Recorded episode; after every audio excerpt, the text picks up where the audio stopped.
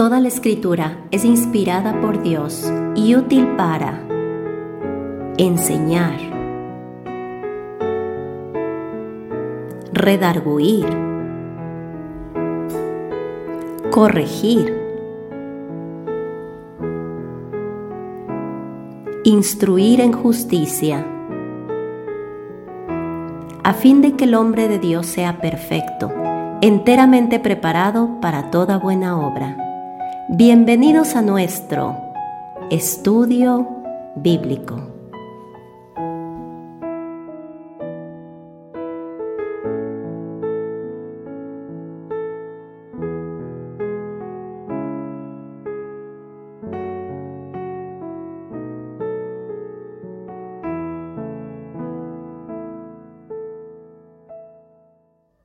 Bienvenidos a nuestro estudio de hoy. Hoy estaremos compartiendo nuevamente en Romanos capítulo 6 a partir del versículo 17. Y quiero pedirles que me acompañen para que oremos y pidamos a Dios su dirección para poder estudiar estos versículos. Padre, te queremos agradecer esta oportunidad que tú nos das nuevamente de meditar en tu palabra. Te rogamos nuevamente tu dirección. Te pedimos que seas tú quien nos enseña, quien a través de tu Espíritu nos lleva a apropiar las verdades de tu palabra para servirte a ti, Señor. Guíanos, Padre, te lo pedimos en el nombre de Jesús. Amén. Pues estamos de vuelta en Romanos capítulo 6 y habíamos visto en nuestro estudio anterior cómo Dios nos enseña que aquellos que están en Cristo han sido liberados o libertados, dice el versículo 18, de el pecado. Esto significa que ya no somos siervos del pecado. El apóstol Pablo está usando la figura del amo y el siervo para podernos hacer ver que todo creyente todo aquel que está en Cristo no debe vivir en pecado.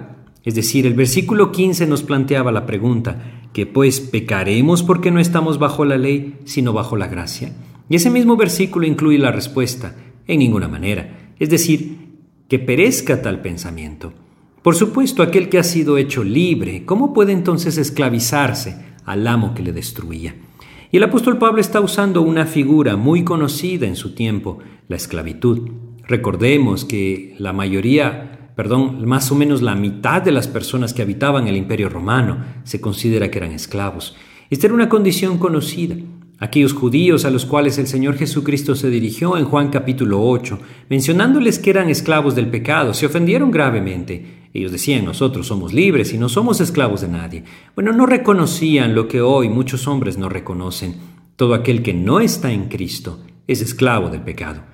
Y no importa lo que diga, no importa lo que haga, no importa lo que intente, nunca podrá liberarse de la esclavitud del pecado.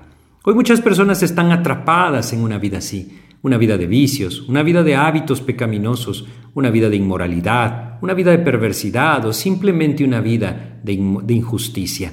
Esclavos de su pecado no pueden vivir de una forma distinta. Cristo es el único que puede hacerles libres.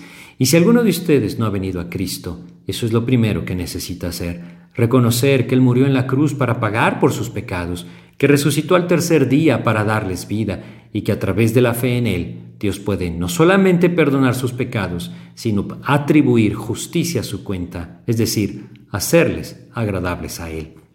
Bueno, aquel que está en Cristo y que todo esto ha sido hecho una realidad en su vida, ahora es libre de la esclavitud del pecado y puede vivir para el Señor. Si nosotros regresamos a Romanos capítulo 6 y leemos los versículos 17 y 18 para retomar, decían, pero gracias a Dios que aunque erais esclavos del pecado, y esto está hablando en el tiempo pasado antes de que el hombre viniera a Cristo, es decir, antes de que el creyente viniera por la fe a Cristo, era esclavo del pecado. Como le repito, todo hombre que no esté en Cristo lo sigue siendo. Gracias a Dios dice que a pesar de que eran esclavos del pecado en el pasado, está hablando al creyente, habéis obedecido de corazón aquella forma de doctrina a la cual fuisteis entregados. Habíamos hablado de cómo la obediencia es una manifestación clara de una fe verdadera. La fe nos lleva definitivamente a la obediencia a Cristo, a la obediencia a su palabra. Yo no puedo tener una fe verdadera si no hay una manifestación clara en mi corazón, un deseo de seguir, obedecer a mi Señor. El problema muchas veces es que hay muchas personas que creen que son libres, pero realmente son esclavos, no han venido a Cristo. Pero aquel que ha venido a Cristo Dice el versículo, del, versículo 18, y libertados del pecado, vinisteis a ser siervos de la justicia. Habíamos leído en Juan 8:36 como el Señor Jesucristo dijo, y si el Hijo os libertare, seréis verdaderamente libres. No hay ninguna otra persona, ninguna otra figura, nada más que pueda hacernos libres, solamente el Señor Jesucristo. Él dice en el 18, aquellos que están en Cristo han sido libertados del pecado y ahora han venido a ser siervos, la palabra es doulos, esclavos de la justicia. Ser esclavos de la justicia es ser esclavos de Cristo. Hay un contraste que marca este versículo 18 y platicábamos anteriormente. La esclavitud al pecado traía destrucción, traía muerte. La esclavitud a la justicia, la esclavitud a Cristo, el servicio a Cristo, trae edificación, trae vida. El Señor Jesús dijo en Juan 10:10, yo he venido para que tengan vida y para que la tengan en abundancia. Ese es el plan de Dios, ese es su propósito. Nosotros debemos reconocer que Dios nos ha librado de algo maravilloso, nos ha librado de nuestro viejo hombre, ese viejo hombre que era inútil para vivir en justicia, ese viejo hombre que era incapaz de vivir en comunión con Dios, porque en su pecado simplemente jamás se podía acercar. Dios ha hecho algo maravilloso a través de la muerte de Cristo. Leímos anteriormente en Romanos capítulo 6, versículo 6, que nuestro viejo hombre fue crucificado juntamente con él para que el cuerpo del pecado sea destruido, a fin de que no sirvamos más al pecado. Dios nos ha hecho libres, libres para vivir para Cristo, libres para abandonar el pecado y seguirle al Señor. Y esa es la idea de lo que estamos estudiando. Dios anhela santificación. Él irá trabajando en nuestras vidas, él irá obrando en nosotros, puliéndonos, llevándonos a madurar, llevándonos a conocerle. Solamente debemos entender que es Él el que lo hace y debemos buscarle activamente. Si regresamos a nuestro pasaje y leemos ahora el versículo 19, veremos cómo el apóstol Pablo está tomando el ejemplo de la esclavitud.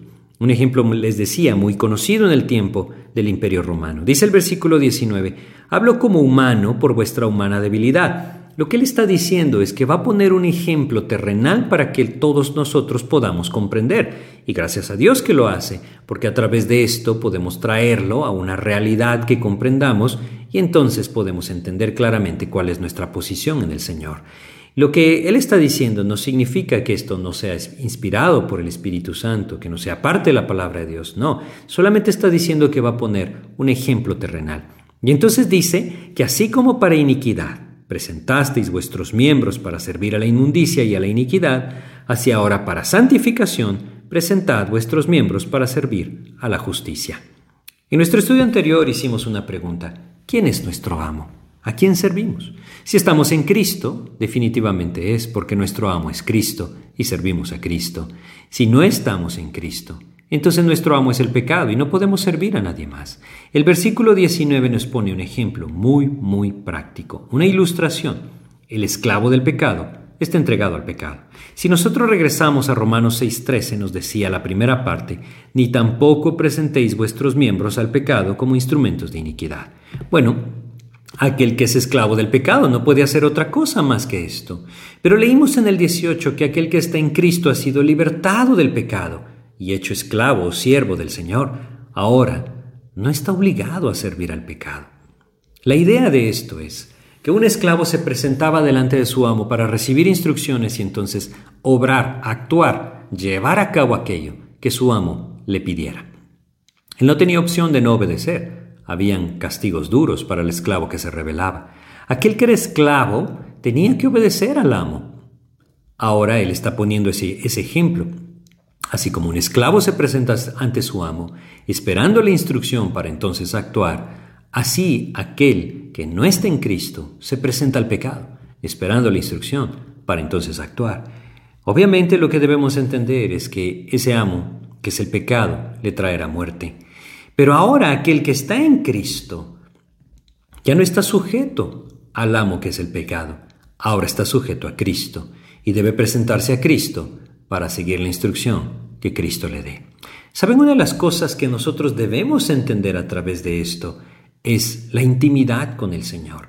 Nosotros debemos vivir constantemente contemplando el rostro del Señor y esto es posible nada más a través de la comunión con Él por medio de la palabra de Dios. La meditación en la palabra, el estudio de la palabra, la lectura de la palabra, todo esto nos lleva a contemplar a Cristo esa intimidad con Él por medio de la oración es algo que nos debe llevar a, encontrarnos con el Señor. esa dependencia de Él, abandonando esa vida anterior de pecado y siguiendo al Señor. Nuestra vieja naturaleza, es decir, nuestra carne sigue estando ahí, y la lucha puede llegar a ser ardua cuando la carne se levanta, pero debemos entender que Dios nos ha hecho libres para servirle a Él, y este es el camino que nosotros debemos buscar. Yo creo que podemos entender este versículo 19 si regresamos a Adán y Eva. Habíamos visto antes que a través del pecado, la transgresión de Adán, el pecado y la muerte entraron al mundo. Pero ¿qué pasaba antes de que Adán pecara? ¿Cómo vivían Adán y Eva?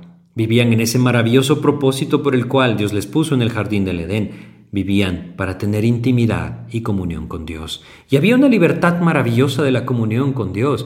No se avergonzaban entre ellos, vivían en libertad, libertad para seguir a su Creador, para servir al Señor.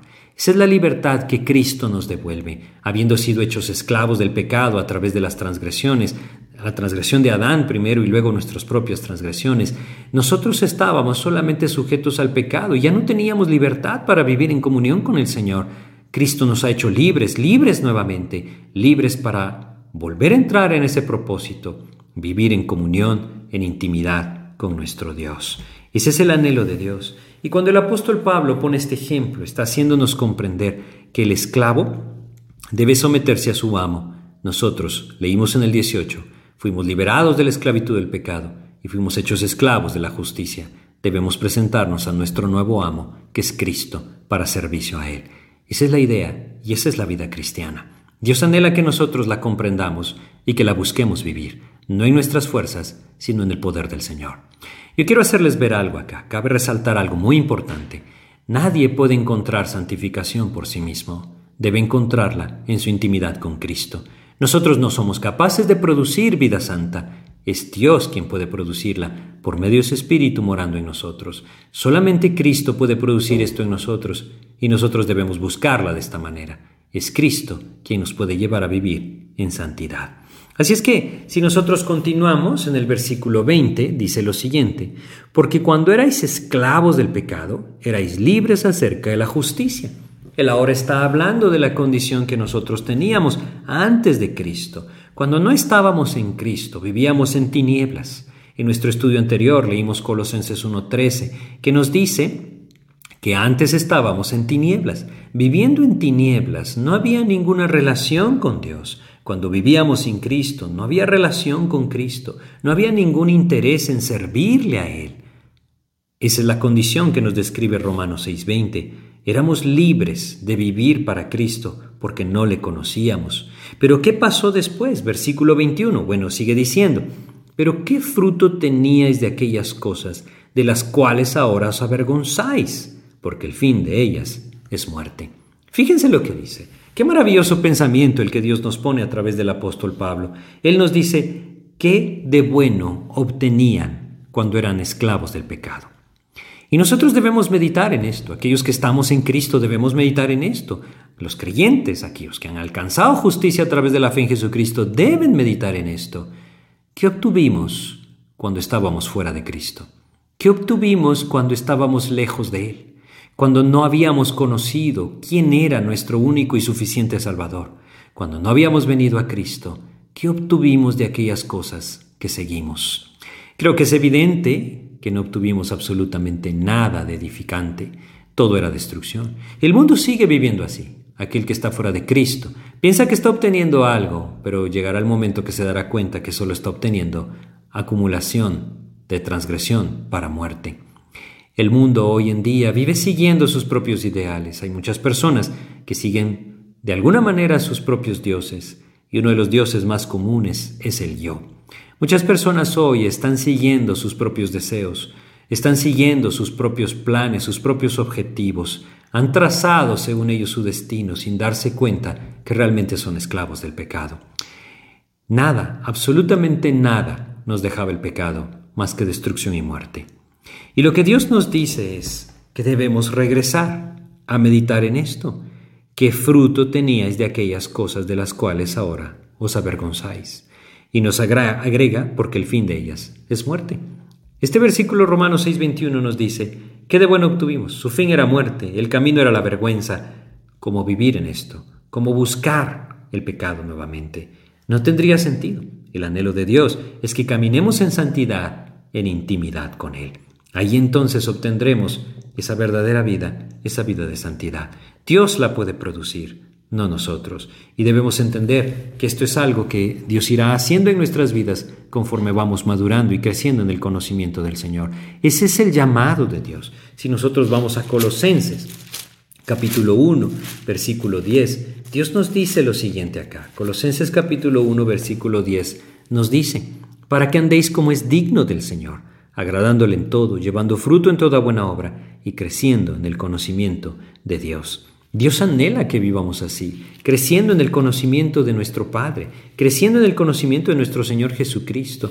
Es ahí donde el fruto del Espíritu se manifestará y nosotros entonces podremos vivir para Él. Si nosotros vamos a Primera de Pedro, vamos a leer acá, eh, perdón, Segunda de Pedro, Segunda de Pedro, capítulo 3 de Segunda de Pedro, Versículo 18, fíjense lo que nos dice, según de Pedro 3:18 dice, antes bien, creced en la gracia y el conocimiento de nuestro Señor y Salvador Jesucristo. A Él sea gloria, ahora y hasta el día de la eternidad.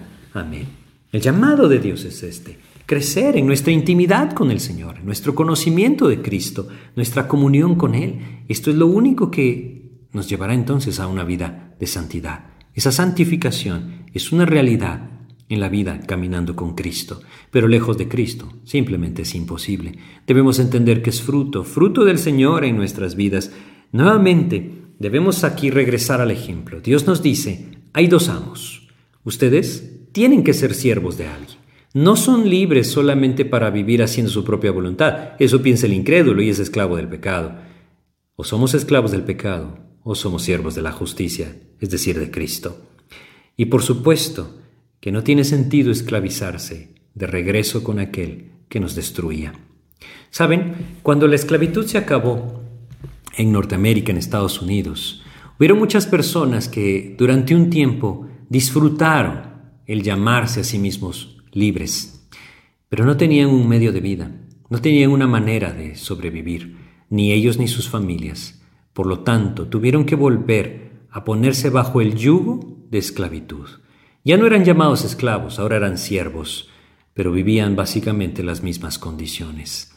¿Por qué? Porque no tenían un amo que los liberara, les diera libertad para madurar, para crecer, para vivir con gozo y alegría para Él. Nosotros sí lo tenemos, tenemos a Cristo, y no podemos nosotros pensar que hemos sido liberados del pecado para hacer entonces lo que nosotros queremos. Esa es la enseñanza de este pasaje como nos dice Romanos 6:15, pecaremos porque estamos, no estamos bajo la ley sino bajo la gracia. En ninguna manera, somos siervos del Señor y debemos vivir como tales. Vamos a Romanos capítulo 6, versículo 22. Mas ahora que habéis sido libertados del pecado, esa es la realidad de todo hijo de Dios. Este versículo es maravilloso, es lo que Dios ha hecho, este es el plan de Dios para la vida del creyente. Ah, mas ahora que habéis sido libertados del pecado, Cabe resaltar que este versículo nos menciona que hemos sido libertados del pecado en el pasado. Es un acto concreto en el pasado para aquel que vino a Cristo a través de la fe. Cuando vino a Cristo, fue libertado del pecado. Y luego dice, y hecho siervos de Dios. Esto también es un acto concreto a través de la fe en Jesucristo. Nos hizo libres del pecado, nos hizo esclavos del Señor. Esa es la palabra, siervos, esclavos. Y entonces nos dice, tenéis por vuestro fruto la santificación. Qué maravilloso entender que a la medida que el creyente comprende su posición, libre del pecado, unido a Cristo en su muerte, en su resurrección, siervo del Señor para justicia, entonces empezará a conocer el camino de la santificación. Mientras más cerca estemos de Cristo, mientras más sometamos nuestra voluntad a Él, mientras más nuestra vida esté al servicio del Señor, más libres seremos y viviremos con todo nuestro corazón para Él. Esa es una de las grandes, maravillosas verdades de la vida espiritual. Sigue diciendo nuevamente, mas ahora que habéis sido libertados del pecado y hechos siervos de Dios, tenéis por vuestro fruto la santificación y como fin, es decir, el final de la carrera, la vida eterna. Esta es la vida cristiana.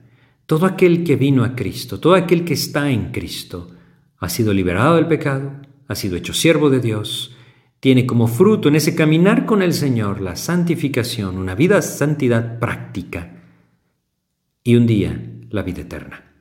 Ese es el camino de la vida cristiana. Y Dios anhela que nosotros entonces vivamos como tal, que reconozcamos, no somos más esclavos del pecado, somos esclavos del Señor, fuimos liberados del pecado para ser hechos siervos de Dios, vivamos sirviendo al Señor. Y entonces nos dice claramente el contraste de esos dos amos. Versículo 23, porque la paga del pecado es muerte, mas la dádiva de Dios es vida eterna en Cristo Jesús, Señor nuestro. ¿Saben? Este versículo constantemente es usado para mostrar al incrédulo su necesidad de venir a Cristo.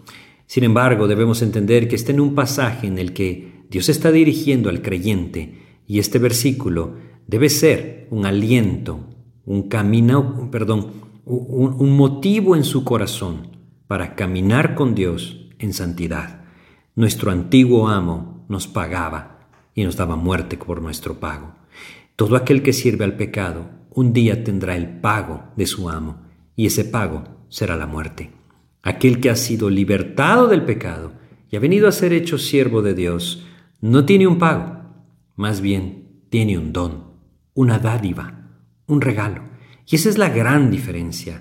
Dios no nos paga conforme a nuestras obras en el sentido de que esto nos tendría que llevar a la justicia de Dios y la justicia de Dios nos condenaría. Él nos da una dádiva, nuevamente porque la paga del pecado es muerte, mas la dádiva, el don, el regalo de Dios es vida eterna en Cristo Jesús, Señor nuestro. Esto nos marca la gran diferencia entre el creyente y el incrédulo, entre el esclavo y el libre, como lo vimos en el versículo 17.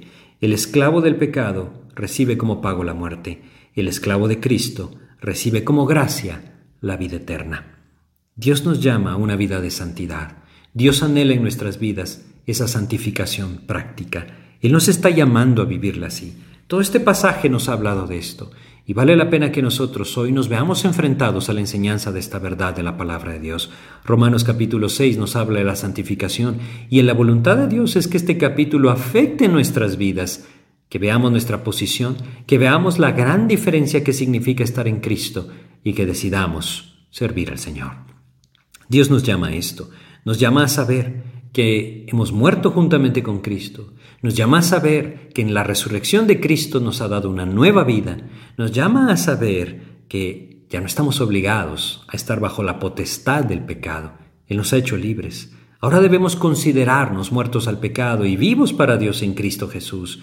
Aquí está esa frase, en Cristo Jesús. Somos libres en Cristo Jesús. Debemos considerarnos vivos para Dios en Cristo Jesús, de tal manera que el pecado ya no reine en nuestro cuerpo, sino que presentemos día a día nuestro cuerpo a la justicia, a Dios para servir, a Cristo para la justicia. Esto es lo que Dios anhela en nuestras vidas. ¿Por qué? Somos libres. Él nos hizo libres de la ley. Vivimos bajo la gracia. ¿Esto quiere decir que podemos actuar como nosotros queremos? No, ya entendimos en este pasaje del 15 hasta el 23 que teníamos un amo, un dictador que nos condenaba a la muerte, era el pecado. Pero Cristo nos hizo libres, libres para hacernos ahora siervos de la justicia, siervos del Señor, esclavos de Cristo. Debemos vivir así. Al principio de nuestro estudio en Romanos capítulo 1, nosotros vimos esa identificación que Pablo tenía de sí mismo. Romanos 1, versículo 1 dice, Pablo, siervo de Jesucristo. No pensemos que nuestras vidas es distinta. Si estamos en Cristo, somos siervos de Jesucristo y como siervos de Jesucristo debemos vivir sometiendo nuestra voluntad a Él. Aquel que vive esclavizado por el pecado no está en Cristo. Aquel que vive esclavizado por el pecado tiene como fin la muerte. Aquel que ha venido a Cristo ha sido hecho libre, ahora tiene la posibilidad de abandonar el pecado y vivir para el Señor. Nuevamente, Romanos capítulo 6 no nos habla de aquel camino de salvación, eso lo vimos antes, nos habla de la santificación, pero debemos entender que la base de nuestra santificación es nuestra salvación en Cristo. Si alguna persona no está en Cristo, nunca podrá vivir una vida de santidad. Si alguien ha venido a Cristo, tiene todo lo necesario para vivir en santidad Solamente debe reconocer, debe apropiarlo por fe, debe creerlo fielmente al Señor. Él me ha hecho libre, debo vivir para Él, debo buscarle. Recordemos que la santificación es un fruto del Señor en nuestras vidas. Nosotros no lo podemos alcanzar por nosotros mismos. Dios es el único que nos lo puede dar si nosotros perseveramos en el caminar con Él. Así es que nos vamos a detener acá y vamos a pedir a Dios que nos guíe a través de una oración. Padre, te queremos agradecer porque tú nos enseñas que tú has hecho todo lo necesario para que nosotros podamos vivir en santidad. Ayúdanos a reconocer que tú nos has hecho libres. Ayúdanos a reconocer que la esclavitud del pecado nos destruía. Líbranos, mi Dios, de pretender servir al pecado. Ayúdanos a entender que ahora en ti somos siervos tuyos. Ayúdanos, Señor, a someternos a ti. Enséñanos a caminar contigo, en esa intimidad contigo. Llévanos a vivir para ti. A caminar, Señor, en esa luz a la cual tú nos has trasladado Llévanos a vivir en santidad. Te pedimos tu ayuda para esto, Padre, y te agradecemos. En el nombre de Jesús. Amén. Creo que este pasaje es tan importante que debemos meditar en él. Yo les invito a leerlo varias veces, Romanos capítulo 6, y pedir a Dios el entendimiento para poderlo apropiar. Pero no quiero terminar nuestro estudio de Romanos 6 sin nuevamente invitarles a ustedes que me escuchan a tener esa claridad de que han venido a Cristo. Hoy en día existe mucha confusión, no porque la palabra de Dios no es clara, sino porque lastimosamente se enseñan muchas cosas distintas a la palabra de Dios.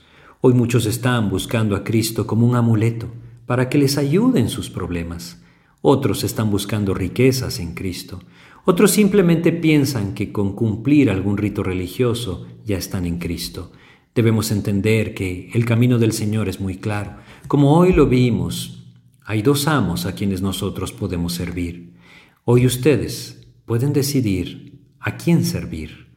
Si vienen al Señor, confesando sus pecados, abriendo su corazón por fe, depositando su fe genuinamente en Cristo como el Señor y Salvador de su vida, ustedes pueden ser hechos libres del pecado para servir a Cristo.